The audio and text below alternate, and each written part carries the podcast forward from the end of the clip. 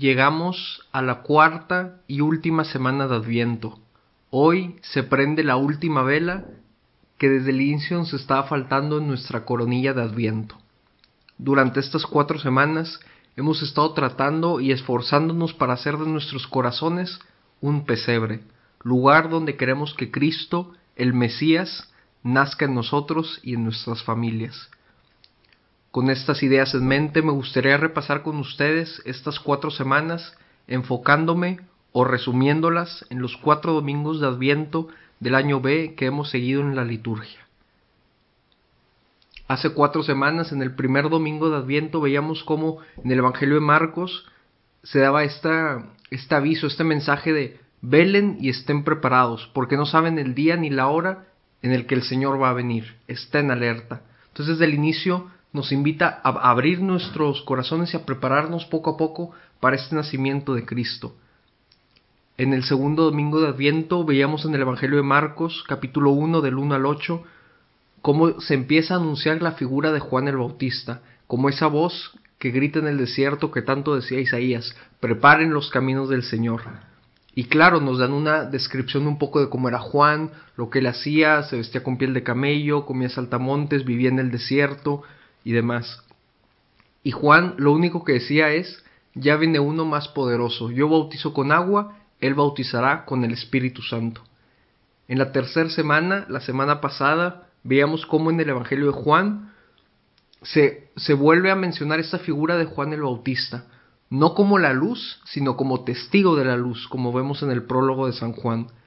Y, y, al preguntarle quién eres, eres el Mesías, sí, no, él decía, yo no soy el Mesías, y, Juan el Bautista mismo confirma aquello que ya había hecho el profeta Isaías la semana pasada, Adviento. Yo soy esa voz que grita en el desierto, preparen los caminos del Señor.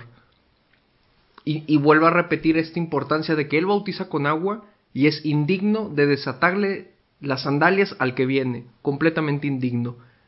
Y estas dos semanas nos obligan a hacernos la pregunta, ¿por qué tanto enfoque, por qué tanta importancia a dedicarle dos domingos de Adviento a la figura de Juan el Bautista, el precursor del Señor. Y creo que para iluminarnos esta, en esta pregunta que puede surgir, volteemos a ver lo que dice el, el reconocido Bishop Barron. Él dice que Juan el Bautista es tipo un lente y a través de él podemos leer correctamente a Jesús. Y yo creo que él tiene muchísima razón cuando dice eso, que Juan es ese lente, ese medio a través de él podemos leer bien a Jesús y también yo incluiría a, la Virgen María. Entonces Juan es esa persona que en el Adviento nos ayuda a prepararnos de la mejor manera para este nacimiento del Señor. Y vemos en este cuarto domingo de Adviento, en el Evangelio de Lucas, capítulo 1, del 26 al 38, que ya hemos meditado también, vemos como vemos cómo todo se culmina en esa anunciación a María, en ese ángel que baja, el ángel Gabriel que baja del Señor anunciarle a María, vas a tener un hijo que va a ser Jesús el Mesías, el Salvador.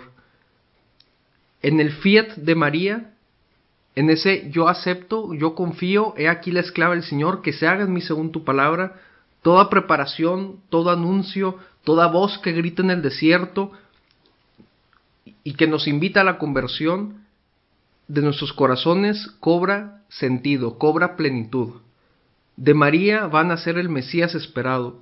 Nació, sí, hace dos mil años en el pesebre en Belén, y quiere, y si le dejamos, va a nacer en cada uno de nuestros corazones esta Navidad. Continuemos estos días preparándonos cada vez más y cada vez mejor para tener nuestro pesebre interior listo para el nacimiento, imitando la fe de María. Y así, y sólo así, podremos concluir con una parte del número 2617 del Catecismo de la Iglesia Católica que dice, en la fe de su, de su humilde esclava, el don de Dios encuentra la acogida que esperaba desde el inicio de los tiempos.